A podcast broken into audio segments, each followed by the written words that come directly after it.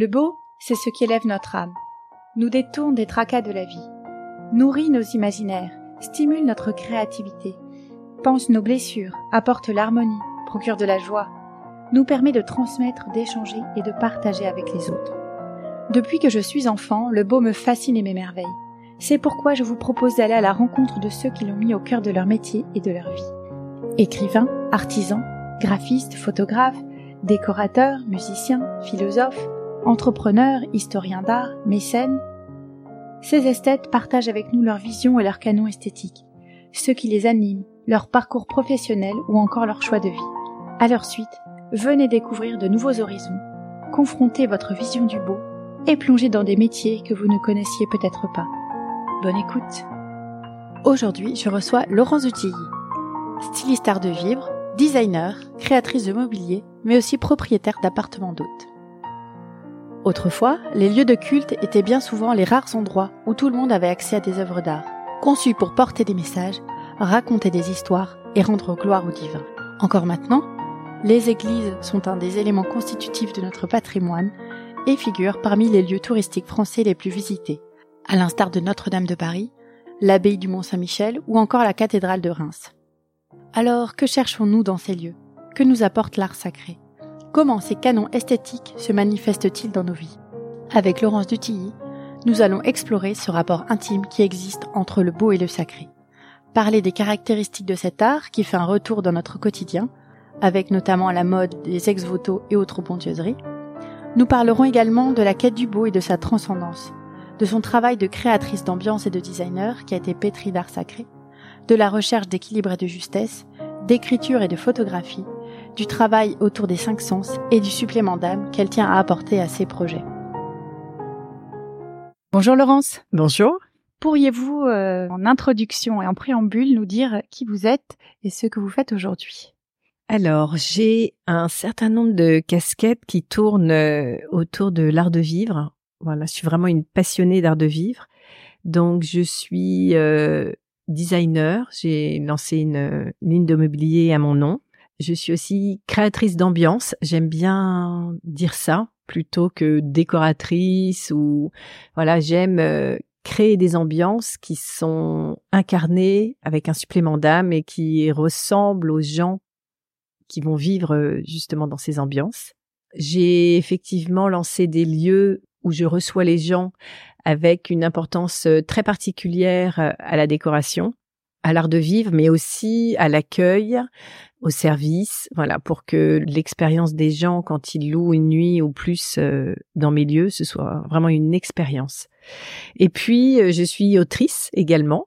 Voilà, parce que en tant que passionnée, j'aime beaucoup transmettre, donc euh, c'est aussi pour moi l'occasion de voilà de laisser une trace de tout ce qui m'anime et de ce qui est mon, mon quotidien, plus que mon métier. J'ai bien aimé l'expression créatrice d'ambiance fait d'incarner euh, un supplément d'âme dans cette ambiance que vous créez. Quelle est la place du beau et quel est votre rapport au beau? Comment ça, comment ça se manifeste?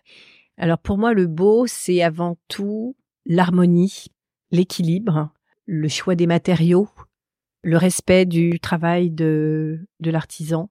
C'est vraiment un ensemble qui fait que tout ça mélangé donne euh, vraiment un, intérieur dans lequel on se sent bien. C'est marrant parce que l'harmonie, c'est un, des mots qui me vient le plus à l'esprit, moi, quand je, quand je parle du beau.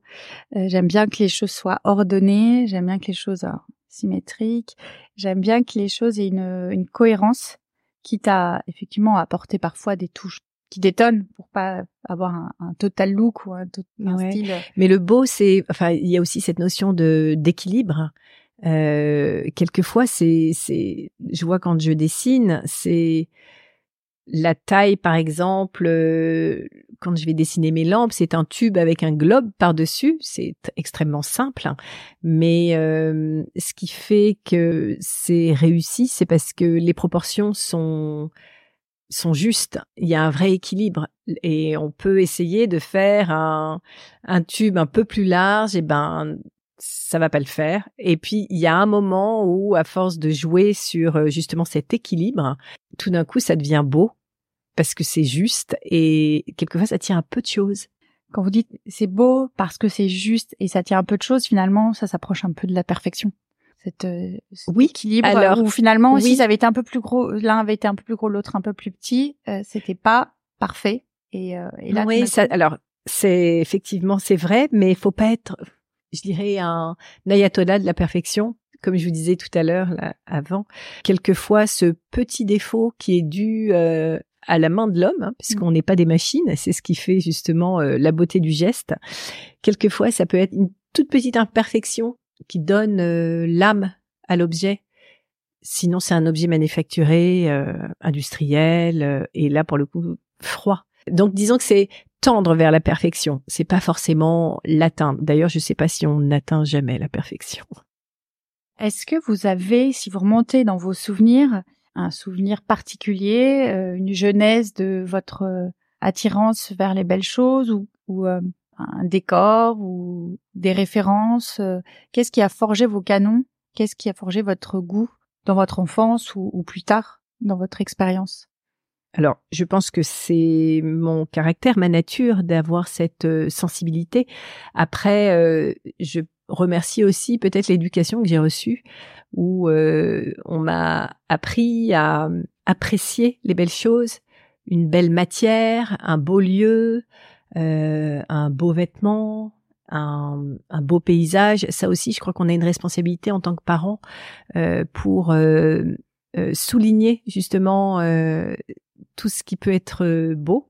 Après, l'art, la photo, même euh, la cuisine, enfin tout ça, c'est des choses euh, qui m'ont fait rentrer dans le beau, mais je dirais plus simplement déjà la nature.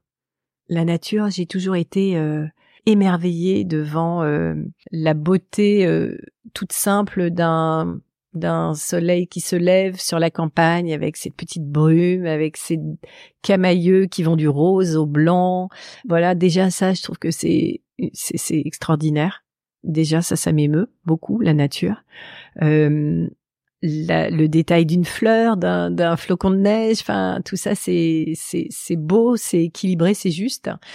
Après, alors c'est vrai que moi, enfant, on faisait pas beaucoup de musées, de choses comme ça. Mais par contre, c'est vrai que des lieux, comme par exemple des églises, où c'est extrait, ça pourrait à prime abord avoir l'air assez austère, euh, moi j'ai toujours trouvé ça magnifique. La beauté des volumes, euh, les couleurs qui passent à travers les vitraux. Ce que je veux dire, la lumière dans les églises. Ouais, la lumière dans les églises, les peintures aussi, ces peintures absolument gigantesques euh, qui sont, enfin qui sont plus vraies que nature, avec une finesse de traits. Enfin ça c'est vraiment quelque chose qui m'émeut beaucoup. Donc c'est quand vous dites qui m'émeut, s'il y avait, euh, si vous deviez euh, associer une émotion euh, au beau, qu'est-ce que ça serait? Alors déjà, pour moi, le beau, savoir que quelque chose est beau ou pas, déjà, c'est obligatoirement, ça passe par une émotion. Mmh. C'est justement cette conscience de quelque chose de qui vous dépasse, de quelque chose de plus grand que soi, qui fait que on s'arrête. Alors, c'est de l'émotion finalement, ça, moi, ça me rend euh, soit très triste, euh, mais mais comme euh, quelquefois vous pouvez être ému aux larmes, soit ça me rend, ça me remplit de joie parce que je me dis mais c'est merveilleux, enfin voilà. Et puis, j'ai la deuxième émotion derrière, c'est l'humilité. Mmh. Vraiment, une grande humilité parce que finalement, on, je trouve que ça nous remet à notre place de quand on voilà de se dire que finalement on a tout autour de nous. Et que tout ça moi c'est vrai que ça me pousse à dire qu'il y a vraiment quelque chose qui nous dépasse quelque chose de plus grand que nous. Ouais sur l'humilité moi j'avoue que quand j'entends moi la, la, musique notamment la musique baroque ça ça tendance à me faire euh, pleurer. Tellement je trouve ça beau et ça m'émeut énormément il y a beaucoup de choses, notamment dans l'art euh, baroque. Euh, quand je rentre dans un château, dans une, église baroque, je trouve que c'est tellement harmonieux qu'effectivement, je me sens toute petite, très humble et admirative comme un enfant. c'est ça. Parce que il y a plus rien à dire en fait. On regarde et il y a plus rien à dire et puis c'est tellement beau qu'on se dit mais mais comment faire, enfin comment on a pu faire ça. C'est beaucoup d'admiration aussi pour le travail. Euh, alors euh, quand c'est une peinture, quand c'est une musique, quand c'est un, même une odeur, une texture, respect quoi. Enfin, je c'est vraiment le respect du travail de l'autre et puis de se dire que ben, il y a vraiment des gens qui travaillent remarquablement bien, de, beaucoup d'admiration, ouais. Moi, ça me réconcilie avec les hommes. Je me dis l'homme. Oui, euh, l'homme peut finalement, il peut en sortir quelque chose de, de très beau. Mais ça, j'en suis persuadée. Hein. C'est toute le toute la le paradoxe hein, de l'humanité, c'est que l'homme peut faire du tellement beau comme du tellement laid. tellement moche, ouais. ouais. À tout point de vue. Belle entrée en matière euh, assez philosophique. Et hum, si vous pouviez, deviez euh, donner une définition du beau, très personnelle, qu'est-ce que ce serait? Alors, une définition très personnelle. Euh... Alors, comme on, ben, là, ce, dont on vient de parler, pour moi, le beau, c'est une émotion, c'est un un supplément d'âme. Euh, C'est-à-dire que ça, apporte quelque chose de plus qui est de l'ordre, euh, enfin qui n'est pas palpable. Ça, pour moi, c'est c'est vraiment ça. Après, le beau, c'est ce n'est pas que esthétique. Enfin, pour moi, le, la beauté, c'est quelque chose de très très large. Ça peut être euh, la beauté des choses, la beauté d'un geste, la beauté d'un travail, euh, la beauté de l'âme. Euh, enfin, c'est tout ce qui tend à être euh, parfait, lumineux, généreux. Oui, je trouve que ça nous emmène. je dis toujours le beau, ça élève. Mmh. Ça nous emmène à nous, ça nous amène à nous dépasser. Ça nous ça nous emmène vers quelque chose euh, de, de plus grand. Je suis bien d'accord. Euh, donc, comme je le disais en introduction, euh, vous avez différentes casquettes autour de l'art de vivre, du design et la création d'ambiance. Venons-en à votre métier. Quelle est votre occupation? Comment vous en êtes arrivé là? Comment le beau se manifeste dans votre activité Alors, bah, mon parcours déjà. Moi, j'ai toujours été très créative, mais pour mes parents, c'était pas un métier. Donc euh, j'ai fait une école de commerce comme euh, comme les autres. Et par contre, j'avais dit, ben moi, je travaillerai dans la publicité parce que c'est ce qui me semblait être le, plus créatif. Donc j'ai démarré, j'ai bossé dix ans dans la pub et j'ai eu la chance de travailler sur des sur des budgets euh, assez luxueux comme Edia, Reban, même Agendas je dis luxueux parce qu'à l'époque euh, c'était assez haut de gamme comme glace. Maintenant ça a été un peu banalisé, mais au début il n'était distribué que dans des boutiques. Ça coûtait euh, quatre fois le prix d'un autre pot. Ils avaient des parfums qui étaient incroyables. Enfin, il y avait vraiment un autre positionnement. Et donc euh, ben là j'ai beaucoup appris justement sur savoir construire une image, sur justement cet équilibre, euh, un peu avec aussi tous les critères euh, du beau, c'est-à-dire euh, d'avoir des choses assez épurées, assez sobres, de pas toujours en rajouter, mais voir de plutôt en supprimer. Enfin voilà, le luxe, c'est l'espace, mmh. c'est le blanc, voilà, au prix de la page dans la pub quand.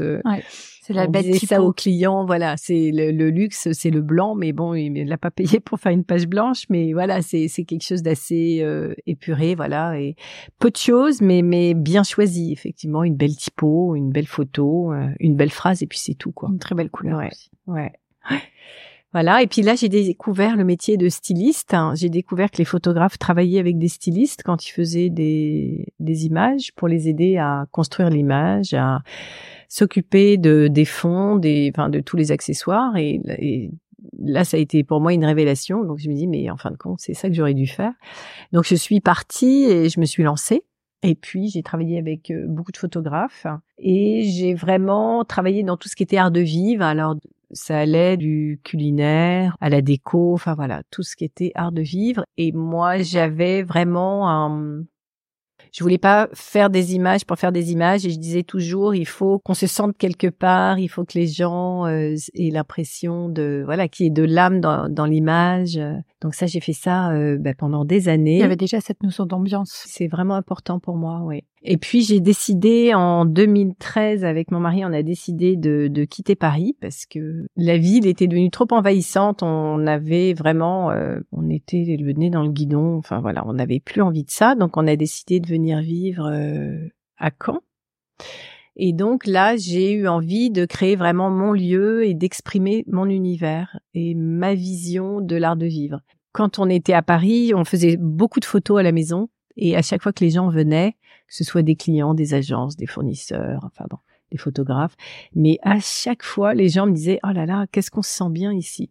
Donc voilà, j'ai eu envie, je me dis ben je quitte Paris mais je vais emmener ça avec moi et je vais essayer d'en faire quelque chose donc je suis arrivée à Caen, j'avais pas vraiment de projet dessiné, mais mais juste une envie. Et puis très vite, euh, le, le projet s'est imposé à moi et je me suis dit, bah, je vais euh, je vais faire comme une maison d'hôte, mais pas une maison d'hôte parce qu'il y en a plein et que on n'a pas besoin de moi pour ça. Et donc je vais faire euh, des appartements d'hôtes. Donc c'est là où j'ai cherché un lieu et j'ai trouvé sur un coup de fil, comme quoi quand euh, les choses sont justes, les choses se font facilement et rapidement. Et donc j'ai trouvé cet hôtel particulier à Caen. Donc on a entièrement rénové. Donc il y a trois étages. Le rez-de-chaussée reste un espace d'accueil euh, et les trois étages au-dessus, donc trois appartements. Ouais, pour moi c'était l'occasion d'imprimer un peu ma ma marque, mon univers. Donc j'ai un soin vraiment très très particulier qui est apporté à la décoration, mais surtout à l'accueil, au service et à faire euh, le sens du détail et mettre en place euh, plein de petites attentions qui font que ben, quand la personne arrive, eh ben, tout de suite elle se sent bien, elle se sent accueillie et elle se, elle passe un bon moment, elle se détend. Et d'ailleurs, euh, j'ai vraiment travaillé le beau avec mes, avec les cinq sens, vraiment. Donc j'ai fait attention aux ambiances, j'ai fait attention aux matières, euh, quand on arrive, euh, les bougies sont allumées. Souvent, il y a un feu dans la cheminée. Il y a une empreinte olfactive pour que vraiment les gens soient, je vais pas dire saisis, mais enveloppés euh, dès leur arrivée. Donc ça, j'ai monté ce lieu en 2015. Ensuite, j'ai complété avec l'annexe, qui est une petite maison que j'ai imaginée avec la même idée. Donc ça me faisait une petite offre. J'avais les appartements de Caen qui faisaient une petite offre en ville, l'annexe qui fait euh, une proposition plus à la campagne où c'est vraiment un petit havre de paix.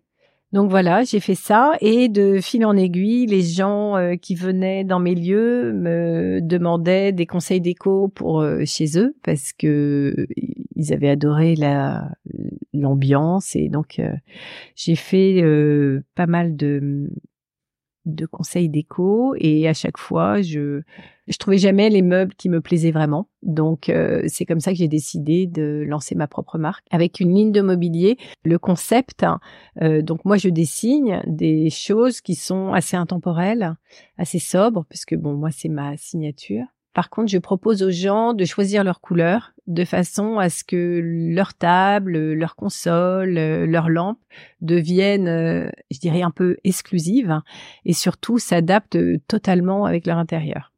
Soit en harmonie. Voilà, soit en harmonie et que ce soit euh, une évidence finalement. Et en plus, moi, ça me donne l'occasion de, bah, de continuer à accompagner les gens en leur euh, faisant des conseils sur la couleur, en vraiment euh, continuer à apporter euh, cette notion de service, de d'attention à l'autre. Et puis, donc, bah, pour mes lieux, moi, je travaille avec Salomé, qui, pour le coup, se s'occupe euh, d'accueillir les, les gens. Euh, voilà, moi ça me laisse plus de temps pour euh, mes meubles et pour refaire des livres. J'avais dit, j'avais fait énormément de livres à l'époque où j'étais à Paris, des livres de beaucoup de livres de cuisine. Et hum, j'avais dit que c'était terminé parce que je pouvais pas tout faire. Et j'ai rencontré lors d'une retraite au Mont Saint-Michel les sœurs du Mont Saint-Michel qui m'ont demandé de les accompagner pour faire un livre. L'idée, c'était au-delà d'un livre de recettes, c'était vraiment de faire un livre, je dirais, plus d'art de vivre, un livre qui leur permette de transmettre. tout un tas de valeurs qui sont vraiment les miennes, euh, qui m'ont beaucoup ému quand je les ai rencontrées. Et donc c'est comme ça qu'on a fait ce livre. Et ensuite, un livre avec des très belles photos aussi un qui livre capture. Euh, ouais. Et donc oui, j'ai fait les photos. Euh, c'est moi qui ai fait les photos pour ce livre. Ça c'est c'était la première fois que je faisais les photos.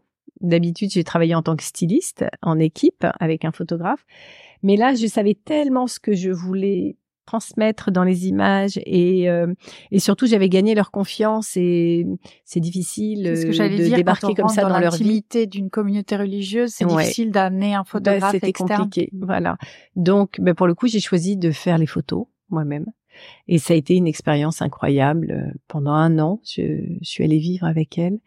Euh, j'allais quatre jours tous les mois et demi à peu près et je vivais avec elle de 6h30 du matin à 9h30 du soir au rythme, à leur rythme, hein, au, rythme, des offices, euh, des moments passés en cuisine. Euh, et j'ai voilà, j'ai fait des photos. On a pris le temps de faire ça, donc euh, c'est vraiment des photos. Il n'y a rien de fabriqué. C'est vraiment des photos qui ont été prises sur le vif. Bon, sauf la couve qui est un peu plus posée pour le coup. Mais voilà, et, et c'est vrai que oui, ça a énormément plu, justement, l'aspect esthétique du livre avec euh, des photos qui sont assez sobres, euh, assez vraies. Et d'ailleurs, ça a été les Japonais l'ont lancé euh, on il a été traduit livre, il a été traduit en japonais, il a été réimprimé d'ailleurs cet été parce qu'ils ont été très touchés par justement cette euh, cette esthétique qui se rapproche beaucoup du leur finalement. Les purs. Ouais, quelque chose d'assez pur, d'assez équilibré, d'assez juste, ouais. C'est vrai que dans le dans, dans l'univers des, des couvents, on a souvent des couvents anciens avec une esthétique très très, très épurée, une cuisine très épurée, euh, oui, mais malgré tout, euh, extrêmement euh, chaleureux, généreux. Elles sont vraiment dans le partage et ça, ça se ressent jusque dans la cuisine, la générosité. Et du coup, c'est ce livre qui vous a emmené vers Alors, ce intérieur sacré. Ouais, ce livre m'a complètement décomplexé sur ma foi, parce que quand on a fait le livre avec les sœurs, alors déjà moi, bon, j'étais croyante, mais cette expérience avec elle a vraiment euh, énormément fait grandir ma foi. C'est très communicant euh, quand on est avec elle. Elles sont tellement simples, joyeuses, bienveillantes. Euh, donc on est tout de suite plus ouvert à tout ça. Et donc ça m'a ça m'a décomplexé complètement. Quand on a démarré ce livre, moi je leur ai dit, vous savez, il faut absolument que ce livre parle à tout le monde. Tout le monde n'a pas la chance d'avoir reçu euh, cette culture, cette éducation, d'être baptisé. Mais par contre, euh, moi, je reste persuadée que tout le monde est en recherche, tout le monde est en quête de quelque chose, et c'est vraiment euh, merveilleux que ce, livre puisse parler à tout le monde. Et donc, c'est ce qu'on a réussi à faire ensemble, donc ça, je suis contente. Et tout, quasiment toutes les semaines, les gens m'écrivent pour me dire qu'ils ont été touchés par cette paix, cette sérénité donc euh, je me suis dit bah finalement c'est merveilleux parce que non seulement moi ça m'a décomplexé mais j'ai réussi à à toucher des gens. C'est pour ça que j'ai eu envie d'aller plus loin mais pour le coup sur un livre euh, de décoration puisque moi c'est tout ce qui est art de vivre et décoration c'est vraiment mon j'allais dire mon credo. Euh, c'est vraiment ma passion, ce qui m'anime. Alors déjà ça fait très longtemps que moi que j'ai beaucoup d'objets de dévotion, de de, de l'art sacré euh, dans chez moi. Et hum, je me suis dit, bah, tiens, pourquoi pas faire un livre qui montre justement comment allier le sacré et la décoration. Et donc c'est comme ça que j'ai proposé ce, ce, ce, livre à l'éditeur. En plus, je sentais qu'il y avait vraiment une euh, une tendance, euh, un appel, et donc euh, c'est tombé vraiment au bon moment. Ouais vous étiez avant-gardiste parce que maintenant on voit de plus en plus de magasins de décoration euh, présenter des ex-voto, euh, des, des, des petites vierges en cire de la ciergerie des Prémontrés, voilà toutes les couleurs. Donc c'est quelque chose qui revient. Ouais, mais j'avais surtout envie de de mon, enfin, de redonner du sens à tout ça. C'est-à-dire que Ok, les ex-voto, les, les petites cierges de couleur, c'est super joli, mais mais mais pourquoi aujourd'hui on a envie de mettre une vierge chez soi? Euh, donc c'est de redonner du sens à tout ça. Et d'ailleurs, j'ai croisé beaucoup de gens euh, quand j'ai fait euh, ce livre, des gens qui ont des objets sacrés chez eux, des des vierges, des croix, des peintures, qui sont pas forcément croyants, mais qui admettent que que ce ne sont pas des objets anodins mm. et que ça leur apporte quelque chose. Et ça aussi, je voulais que que ça parle à tout le monde. Oui, parce que je me faisais la réflexion euh, quand on est croyant, euh, on a envie qu'on respecte sa foi. Euh, on, le sait en ce moment, on fait attention aux différentes religions et à ne pas froisser les gens. Et je me disais voilà, il y a une mode du religieux en ce moment, mode de autour des objets de dévotion catholique. Euh, mais il faut quand même savoir euh, où est la limite pour ne pas heurter non plus euh, les croyances de certains, parce que c'est bien d'en faire un objet, un, un train de déco, mais mais il y a quand même, je pense, des, des précautions à prendre. Oui, alors moi c'est vrai que dans mon livre, j'ai surtout mis en avant des objets anciens, parce que parce que parce que je trouve que c'est beau tout simplement et que moi ça c'est vrai qu'une une un plâtre ancien de vierge va plus m'émouvoir qu'une vierge en cire euh, rose fluo ça c'est sûr. Donc euh, c'est essentiellement des objets comme ça que je que je montre mais j'avais surtout envie de alors oui on met des vierges rose fluo chez soi. Bon malheureusement euh, il y a certainement des gens qui ont pas le même respect que que moi, que d'autres personnes. Justement, j'ai pris cette euh, cette tendance pour euh, réexpliquer un petit peu les choses, redonner du sens. Euh... C'est vrai que dans votre livre, vous expliqué euh, la nature des objets. Oui, qu'est-ce chapelet, ouais. les vierges, ouais, les objets de dévotion, et, et vous avez vous donnez des, des enfin, des citations autour du beau et, et, du divin. Il y en a une que j'ai particulièrement aimée, qui est une citation de Paul VI. Le monde a besoin de beauté pour ne pas tomber dans la désespérance.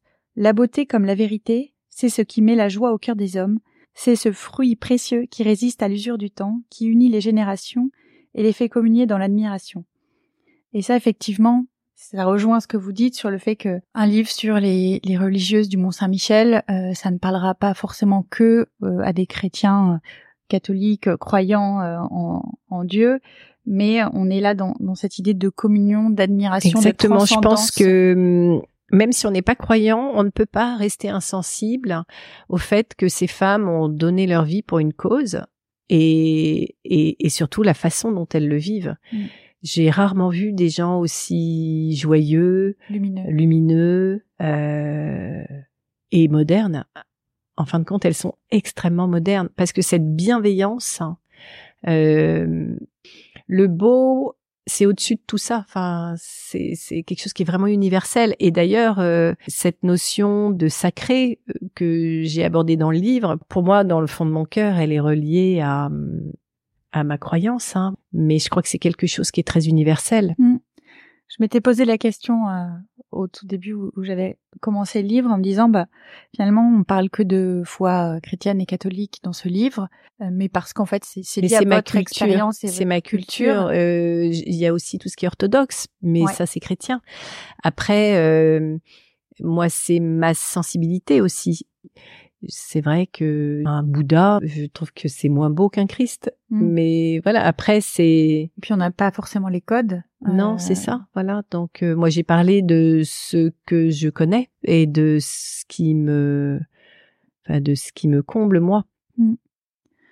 Justement, en parlant d'orthodoxie, on pensait aux différentes cultures chrétiennes, parce que moi, pareil, je connais pas trop les autres religions. Euh, au niveau de, de l'art.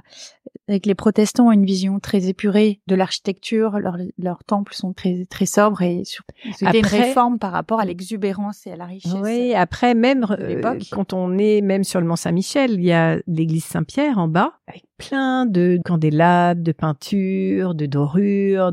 Et après, quand on arrive là-haut à l'abbaye, où c'est le dépouillement euh, poussé à l'extrême, et pourtant on parle de la même chose, mais mm. c'est, mais ce sont deux ambiances différentes, vraiment. Dans les églises orthodoxes aussi, c'est très différent. C'est très riche. C'est très riche, c'est extrêmement chaleureux. En fait, on a deux conceptions du beau. Il y en a un où c'est le, beau, la richesse pour euh, glorifier le divin, dire voilà, on donne le meilleur, à Dieu. Euh, le meilleur, on met du doré, on met des belles fresques. Et puis d'un autre côté, on a euh, comme ce qu'on retrouve dans les églises romanes, qui en plus aujourd'hui sont monochromes, alors qu'avant elles étaient, je pense, beaucoup plus oui, riches. plein de couleurs. Mais on a aussi cette euh, cette cette émotion quand on rentre dans une église romane. Je pense notamment à moi. Moi, j'ai vécu en Aveyron, l'église de Conques, euh, avec les, les, vitraux de, de Soulage, où finalement c'est tellement épuré que c'est saisissant de beauté, mm. parce que c'est simple, mais on se dit limite on dialogue direct avec, oui, oui, euh, après, le divin, parce que ça vous saisit aussi de simplicité, et c'est aussi ce qu'on retrouve euh, souvent dans les communautés religieuses. Finalement, leur leur petite église conventuelle va pas être très très chargée. Oui, c'est assez dépouillé. Ouais. Après, ça dépend des, leur, ouais, ça d'ambiance. Ça dépend de de chacun. De toute façon, comme je dis, c'est un sujet euh, qui est extrêmement intime. Il y a, y a rien de plus intime que de parler de sa foi. Mm. Et hum, il y a des gens qui qui auront besoin de dépouillement pour pouvoir se sortir connectés, enfin pour que ce soit plus facile pour eux et d'autres au contraire qui ont besoin d'être portés par euh, du détail, par plein de bougies, par des dorures. Donc tout est beau et après c'est très personnel. Et d'ailleurs dans le livre, c'est ce qui m'a aidé à faire mes chapitres. Alors il y a la première partie qui est la partie architecturale où là on parle plus de lieux désacralisés qui sont devenus des habitations. Donc on est plus dans le sacré mais par l'architecture. Après, il y a euh, un chapitre qui s'appelle Monacal, donc là où on est plutôt dans le dépouillement. Un autre euh, qui est euh, campagne, donc où ça passe aussi par comment un art de vivre plus dans la nature. Un autre, il s'appelle intemporel, donc où on est plus sur des mélanges. Enfin voilà. Après, il y a plein d'interprétations possibles. Il n'y a pas un style. Ouais, non. Ça c'est. Voilà. Donc on l'a vu, vous avez un parcours professionnel riche et euh, finalement euh, assez autodidacte. Totalement. Oui. Ce qui est très intéressant euh, parce qu'on en discutait avant, on est dans une période où les gens aiment bien se dire qu'ils vont pas faire le même métier toute leur vie, pouvoir faire des reconversions, des bascules dans leur vie. Comment finalement vous êtes, vous avez réussi à, à vous forger cette expérience, des canaux esthétiques propres est-ce que ça a été euh, par de l'apprentissage ou est-ce que c'est par de la pratique? Est-ce que c'est des lectures? Est-ce que c'est Je dirais que c'est par de par de l'ouverture. Mmh. Euh, je suis euh, toujours euh, toujours en quête de d'apprendre, de, voir, de découvrir. j'aime les rencontres et, et, et j'aime me laisser nourrir par l'autre. Donc c'est vraiment pour moi l'ouverture. Effectivement, moi je suis assez autodidacte dans tout ce que j'ai fait parce que à chaque fois je l'ai fait avec passion. Donc je l'ai fait. Euh, je crois que c'est ma foi en la vie qui m'a fait à chaque fois me lancer et réussir. Bon, j'ai la chance aussi euh, de partager ma vie avec quelqu'un euh, qui croit beaucoup en moi et qui m'a toujours euh, porté, accompagné, soutenu, poussé quand à chaque fois je, je voulais partir sur dans une nouvelle direction, un nouveau projet. Et voilà, ça aussi c'est important d'avoir quelqu'un d'avoir quelqu'un qui croit en vous et, et qui vous porte, hein, parce que se lancer dans le vide, y a, on a des moments euh, d'euphorie quand tout va bien, quand les choses, euh, et puis on a aussi des grands moments de doute, de mmh. de peur, d'incertitude. Donc c'est bien d'être accompagné. Mais c'est vrai que moi j'ai vraiment euh, confiance dans la vie. Je me dis que les choses se font pas par hasard et que quand les choses sont justes, les choses se font d'elles-mêmes. Mm. Donc, euh, je me sens toujours euh, euh, très protégée, très accompagnée. Là, je parle plus dans l'invisible. Enfin, j'ai mm. vraiment un, ouais, une foi qui me permet de, de me dire ça, d'être portée. Ouais. Dans l'abandon. Ouais. Ah oui, vraiment, je, je, j'accueille toujours ce qui se passe. Et aussi, quand je parlais d'ouverture, c'est savoir saisir les opportunités qui s'offrent à vous. Créer des occasions. Créer des occasions et, et puis, puis y aller, quoi. Mm. Et donc, si on en revient euh, au canon, les canons esthétiques, pour moi, alors pour moi, c'est l'intemporalité, parce que hum, d'être à la mode, c'est bien, mais c'est pas parce que c'est à la mode que c'est beau. Et c'est pas parce que c'est beau que c'est à la mode non plus.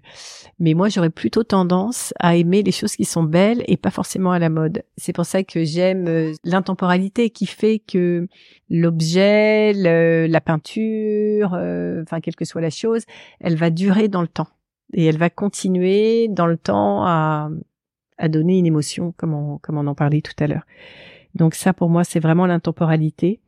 Euh, le canon esthétique aussi, c'est que ça parle au plus grand nombre, ce qui est un challenge, hein, mm. parce que on a tendance à dire qu'il faut vulgariser pour que ça parle au plus grand nombre. Moi, je suis pas d'accord. Je me dis que c'est pas parce que on n'a pas de sous, pas de culture. Euh, pas de d'éducation que on est on n'a pas accès au, au même euh, à la même beauté et aux mêmes choses je milite vraiment pour que le beau parle à tout le monde. Mm. C'est pas une qu'on donne accès au beau à exactement tout le monde. aussi. Ouais, c'est pas une niche. Enfin, c'est pas excluant pour moi le beau. Ouais. Ça c'est vraiment quelque chose qui est important pour moi.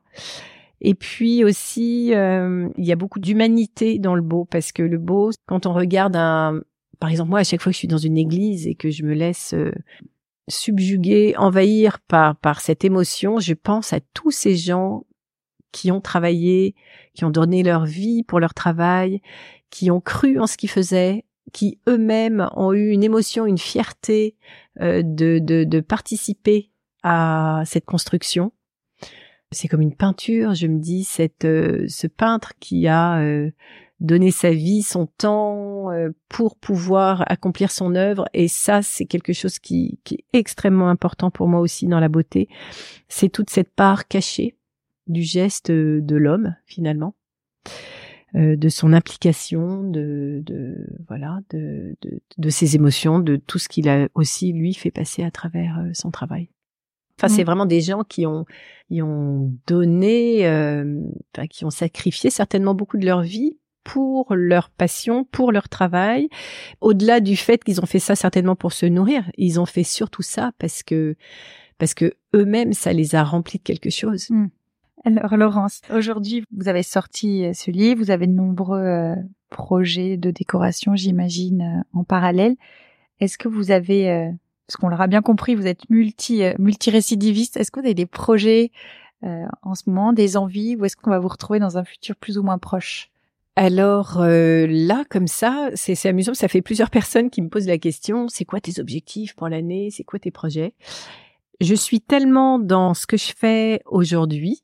Je vais continuer à mettre autant de passion dans ce que je fais, mais là aujourd'hui, j'ai pas un plan d'action, j'ai pas un plan de carrière. Je vais continuer à me laisser guider et euh, voilà. Et puis peut-être dans un mois, je vais faire une rencontre qui va mmh. me donner envie de je dis n'importe quoi là, de faire euh, peut-être une ligne de linge de maison ou de faire euh, un autre bouquin ou de ou de d'avoir un projet de déco euh, qui, qui, va sortir de l'ordinaire. Enfin, voilà, je là aujourd'hui, je, je, continue à travailler vraiment avec passion, avec euh, à faire le mieux que je peux euh, ce que je sais faire.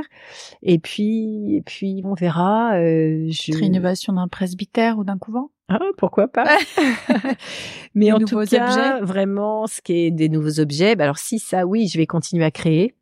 Euh, toujours avec euh, cette inspiration hein, du sacré. Enfin, pour moi, c'est vraiment important. Mais je crois que le plus important pour moi, c'est de continuer à apporter euh, de l'inspiration aux autres et continuer à, à leur procurer de l'émotion. Ça, c'est vraiment quelque chose d'important pour moi. Donc, sous le biais de ce que je fais là aujourd'hui, peut-être d'autres choses, mais vraiment de continuer à, à partager moi ce qui m'anime, à transmettre. C'est ça mon projet. Ah ben, c'est un très beau projet. Et moi, ça m'a déjà pas mal inspiré. Alors, Laurence, est-ce que vous auriez des adresses, des lieux incontournables qui incarnent le beau, des endroits refuges, des pépites euh, à partager? Alors, il y a un endroit pas très loin euh, d'ici, vers la Bretagne, s'appelle la Ferme du Vent, avec une vue incroyable sur la mer, avec une piscine qui est creusée dans la roche, vraiment avec des matériaux naturels, euh, avec euh, pareil un sens de l'esthétique, euh, un sens de l'accueil. Ça c'est vraiment un lieu. Alors j'y suis jamais allée, mais de ce que j'en vois, ça a l'air juste magnifique. Après, je ben, le Mont Saint-Michel toujours. Moi, à chaque fois que je vais là-bas, ça me ressource. Alors pas Hors tant le touristique, non? Alors ça dépend parce que c'est faut pas rester en bas. Il y a, malheureusement, il y a beaucoup de gens qui restent en bas. Mais quand vous prenez la peine de monter tout là-haut et que vous êtes, euh, vous avez traversé l'abbaye et que vous êtes euh, sur l'esplanade ou que vous êtes euh, dans le cloître et que vous, il y a une immense vitre qui surplombe la baie. Et là, je trouve que c'est magnifique, les couleurs. Moi, j'y ai passé tellement de temps. Il n'y a pas une journée qui ressemble à l'autre, il n'y a pas une heure de la journée qui ressemble à une autre heure de la journée. À chaque fois, le paysage change, les couleurs changent, et je trouve que quand vous êtes là-haut, vous êtes euh, hors du temps. Et ça, c'est vraiment quelque chose que je trouve fantastique. Après, moi, j'aime beaucoup aller euh, visiter des voilà des des monastères, euh, même dans des pays en, en Grèce, en je trouve que les murs euh, parlent, il y a des ambiances euh, et même à travers des lieux comme ça, on sent la les différences de culture.